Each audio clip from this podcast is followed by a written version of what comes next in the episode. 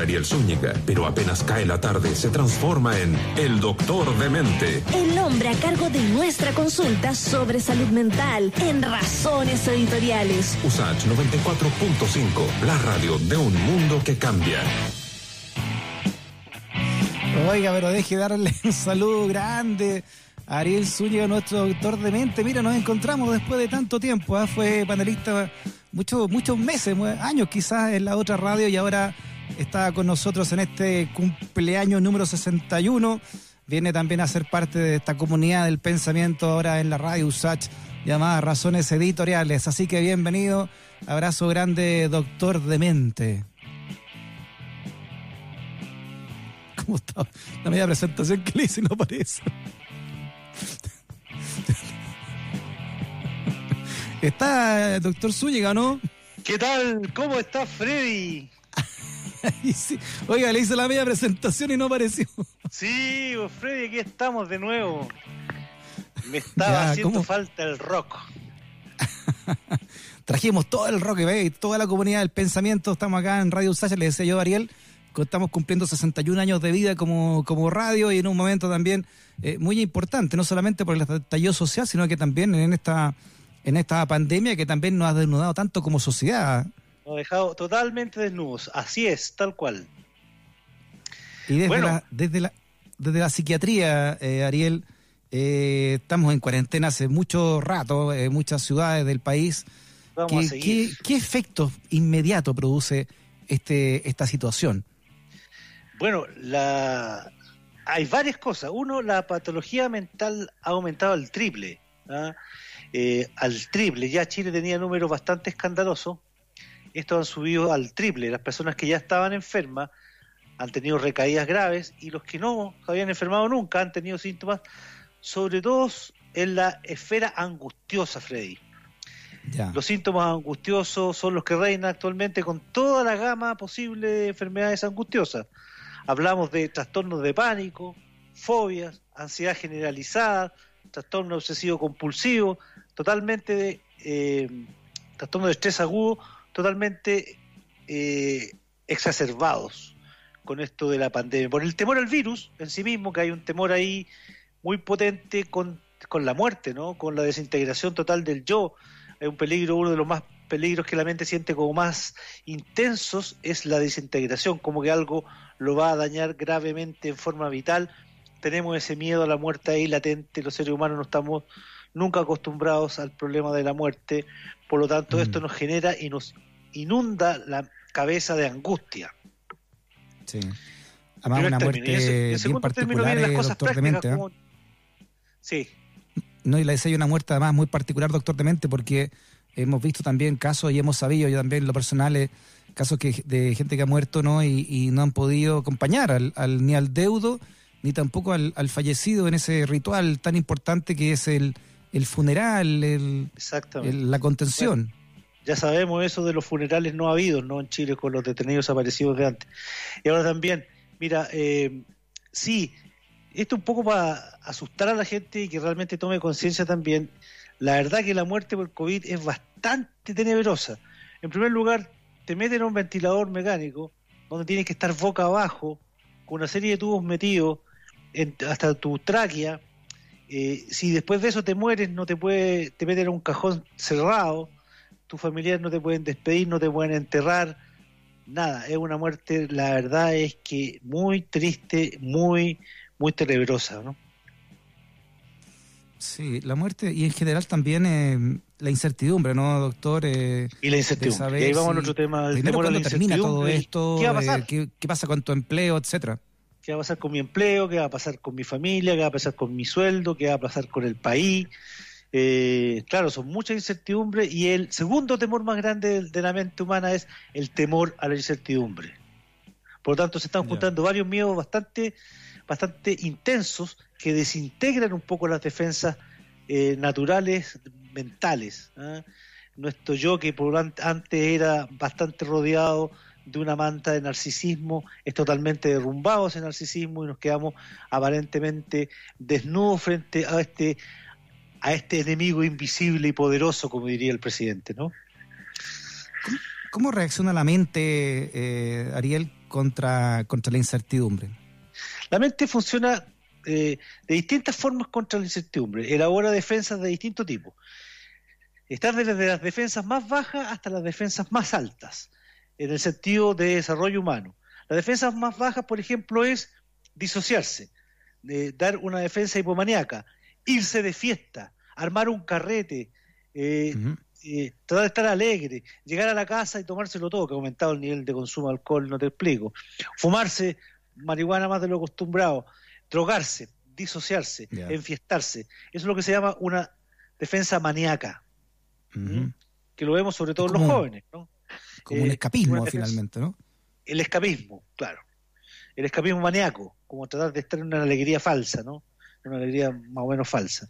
Y la otra ya son defensas como racionalizar, intelectualizar y, y ojalá sublimar esto, aprovechar que sea un tiempo de reflexión, aprovechar que sea un tiempo de lectura, que, aprovechar para que sea un tiempo que nunca tenemos, para estar con la gente que queremos, eh, un tiempo íntimo, que sería lo ideal, que es la sublimación de la angustia. Un mundo donde también podamos estar un poquito más ordenados, ordenar lo que no teníamos ordenado en casa, en la cabeza, en nuestra relación, en nuestro closet, en nuestra biblioteca, en todos lados, y aprovechar eh, de estructurarnos de otra manera. También pensar un poco en la muerte y en lo que pasaría si nosotros nos quedáramos un poco eh, solos. Por lo tanto, revalorizar lo que antes quizás pasaba desapercibido. Revalorizar el amor, la amistad, mm. el estar con otros. Los seres humanos somos seres gregarios. Nos gusta y necesitamos a los otros para estar bien. Y ahora en estas cosas de esta pandemia nos damos más cuenta que nunca que eso tiene que ser así. Doctor, a propósito de eso, de lo que usted me está diciendo, eh, que distinto debe ser también desde lo psiquiátrico, eh, pasar una pandemia o una cuarentena solo, a pasarlo acompañado, o en una casa con patio, o en un departamento, o con niños chicos también, ¿no? Mira, hay un premio Nobel que estudió a los peces eh, y le iba reduciendo el espacio a los peces cada vez más acuarios más chicos. Cuando yo llegó a un punto crítico, los peces empezaron a comerse los unos con los otros. Y, eso, Lorenz ganó ese premio porque de alguna forma demostró que sociológicamente pasaba exactamente lo mismo. A medida que se reducía el espacio físico de convivencia, empezaban los problemas graves de interacción y la violencia incluso. Entonces, mm. si estamos en un departamento de 40 metros cuadrados y hay 40 hay, hay cuatro personas y o un cité donde viven, arrendan una pieza por familia, de una casa grande en Santo Domingo. Estoy hablando de casos concretos, del Chile profundo, Santo Domingo. Una casa, una casa de 10 habitaciones, una habitación para un haitiano, otra habitación para unos colombianos, otra habitación para unos peruanos, todos hacinados. La disminución del espacio, el hacinamiento y vivir esta pandemia es una verdadera pesadilla, ¿no te parece, Freddy? Sí, claro, no, y lo hemos visto ya, pues eh, y también se enteró tarde el ministro de Salud, porque había gente que sin nada en Chile. Se enteró que Santo Domingo una calle que queda cerca de Quinta Normal. Sí. Doctor, usted me decía que habían subido a tres veces las consultas, usted también como psiquiatra y académico, experto en, eh, también en relaciones familiares, ¿no? Sí, ¿Qué, qué, es lo que ha subido más entonces? ¿Cuáles son los problemas más recurrentes que usted ha visto? Bueno, subieron todos los, los síntomas, todas las patologías angustiosas, como te dije, ha subido mucho la violencia intrafamiliar, la violencia por esta asignación de espacio, porque estás conviviendo en forma aislada con tu agresor, donde el agresor se pone mucho más irritable, ha aumentado el consumo de drogas y de alcohol considerablemente, y las personas que más encima se han quedado sin trabajo y sin perspectivas de futuro, eh, han caído, lamentablemente, ha aumentado la tasa de suicidio. He tenido por ahí un ejemplo bien cercano, un paciente eh, lamentable y triste suicidio económico, que se llama. Es porque las personas ya no mm. Quedaron liquidadas económicamente y no le den salida y ya tenían un cuadro depresivo antes, entonces toman la triste decisión de la muerte, ¿no? Sí, sí, tremendo lo que lo que es la desesperanza también, eh, doctor, porque hemos hablado nosotros mucho mucho tiempo, ¿no? Que esta búsqueda de la felicidad a través de, no sé, de drogas de, o, el alcohol, que también es una droga, ¿eh? pero que después la, resaca que eso deja, ¿no? El efecto posterior es mucho más peligroso que el que tenía antes de tomar esa droga. Claro que sí, claro que sí. Imagínate, gente que ya está mal, se trata de consolar o evadir con el alcohol o con otras drogas y la termina de consumar, porque además encima se quedó sin pega, amargado, solo, quebrado, eh, se juntan todas las la, se juntan todas las alternativas para que se complete un cuadro suicida, que, el, que para nosotros es como lo peor que puede existir. El cáncer de la psiquiatría es, de alguna manera, el suicidio. Fíjese que hoy sale una nota acá en, el sitio de biobio.cl. Dice que la pandemia de esta pandemia, ¿no? Del COVID generó un aumento en las cifras de la violencia intrafamiliar, lo que usted está diciendo, doctor, pero también de denuncias de explotación infantil online, con el mayor acceso de menores a Internet y redes sociales. Ah, mira, nota que según el Centro Nacional para Niños Extraviados y Explotados, una ONG internacional, en más de 100% eh, por ciento han aumentado las denuncias de este tipo de delitos durante los meses de pandemia. Dice además que en este contexto, a juicio de algunos parlamentarios, hace más urgente poder avanzar en el proyecto de ley de educación sexual integral que busca adelantar la, incorporación de estas edades no más tempranas, considerando que en Chile recién parten primero medio, cuando son los niños los, los más expuestos, ¿no? Y también cómo ha aumentado, disculpe doctor, para terminar, eh, también ha aumentado la violencia intrafamiliar, también señala esta nota. Claro. Bueno, yo creo que los depredadores al no poder salir de casa empiezan a depredar a través de las redes sociales. No me queda ninguna duda de que eso tiene que ser así. Mm. Otro, mm. otro, otro efecto de la pandemia, porque aquí hay varias pandemias.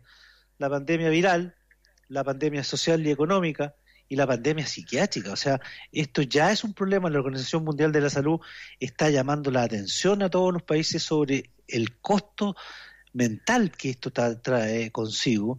Y en Chile ya veníamos mal. Ya veníamos mal, entonces yo creo que aquí va a haber una explosión de consultas psiquiátricas. Yo estoy atendiendo por telemedicina todo lo que puedo a mis pacientes que no, y no doy abasto. Yo podría estar todo 24/7 trabajando y aún así habría gente que atender. Claro, lo que debe ser, lo, horrible que debe ser también eh, como realidad, doctor, una, por ejemplo, una mujer eh, con un abusador ahí en cuarentena. Con su abusador ahí, claro, conviviendo con él. No, es terrible, ¿no? Si hay, hay escenas dramáticas detrás de esto, no es solamente un virus, sino que hay hay escenas que son realmente macabras, sobre todo cuando nos vamos acercando a la pobreza, a la marginalidad, a los pobres, ahí donde más duele, a donde más aprieta casi siempre todo lo que ocurre socialmente, ¿no? Lamentablemente la gente está teniendo que elegir en una ecuación que es dramática, es o me muero por el virus o me muero de hambre. Entonces la gente está en esa ecuación permanentemente y indudablemente que parece que el hambre decide las cosas y tiene que salir a trabajar el día a día y así nunca vamos a poder parar la pandemia. Eso desde el punto de vista psicológico deberán entender que la mente funciona así, siempre va a elegir salvar mm. el hambre. ¿ah? Sí, es verdad, doctora, porque claro, se puede entregar una ayuda económica, se puede entregar una cajita, ¿no? Para, la cajita es vergonzosa, yo creo que. Pero, pero en esa cajita no viene, no viene la ayuda también eh, al, espíritu, ¿no? O la ayuda también psiquiátrica, que también es tan importante. Claro, claro, claro.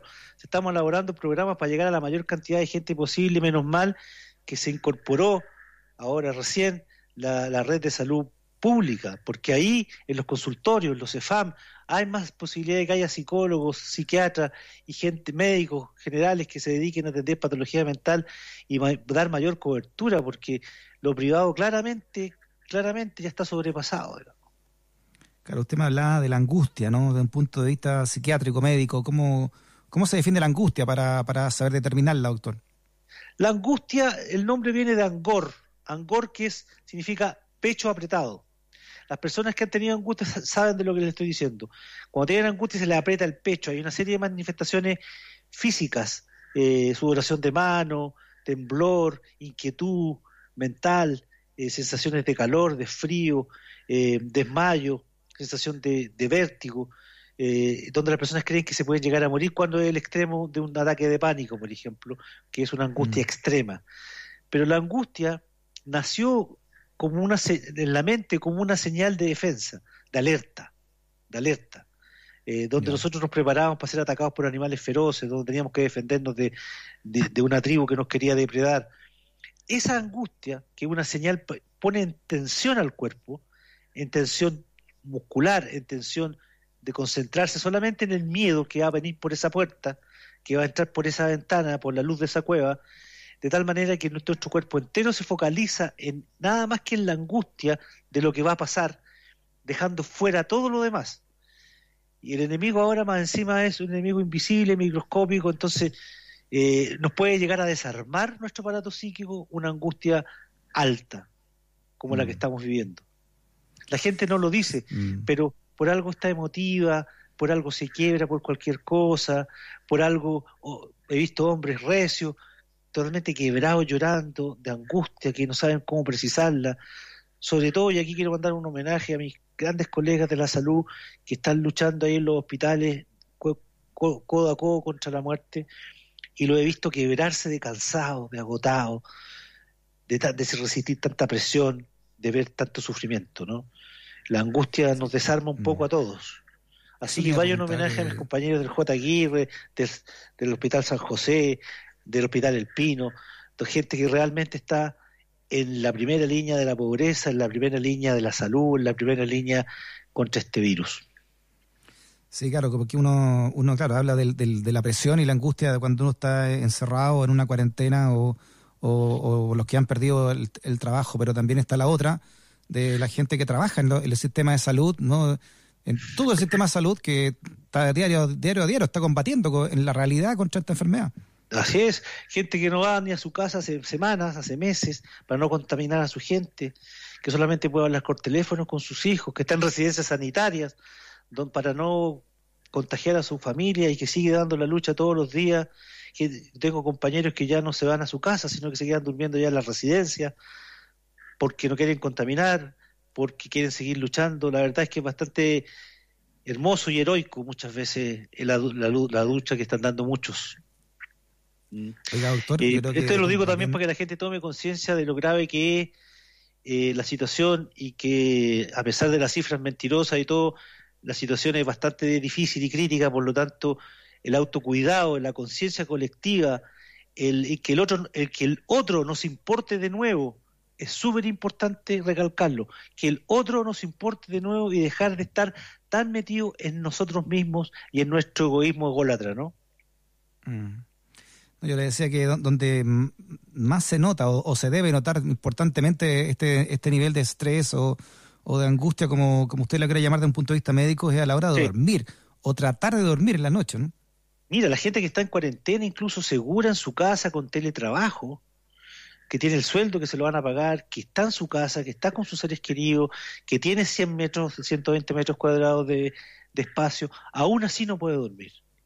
Aún así no puede dormir, porque la angustia nos contagia a todos Mm. también. Es imposible ser tan disociado para, para que todo lo que está pasando, para lo que nos bombardean por los medios de comunicación, que tienen que comunicar, para ver la realidad, eh, no nos afecte. Y donde primero se nota en síntomas básicos como la alimentación y el dormir. Y claramente la cantidad de obesidad que en Chile, esa es otra pandemia que me dice mi amigo que trabajan en eso, ha subido la cantidad de, de peso. Las personas han subido por lo menos 5, 6, 7, 8, hasta 10 kilos. Las personas porque la ansiedad te lleva a comer para gratificarte de alguna forma con la comida, calmarte un poco con eso. Los hidratos de carbono algo, algo calman, pero generan otras enfermedades. Y el insomnio. El insomnio también es un síntoma que nos estamos que está manifestando que tenemos una angustia y una ansiedad de base bastante importante por todo lo que ocurre. Es imposible abstraerse de todo esto. El psiquiatra eh, Ariel Zúñiga, nuestro doctor de mente, ahora en esta comunidad del pensamiento llamada Razones Editoriales. Un abrazo grande y le bienvenido ¿ah? en esta Abrazo, situación tan difícil también, ¿ah, Volvió el doctor, que esté muy bien. Ah, qué bien. Chao, Freddy. Chao, que esté bien.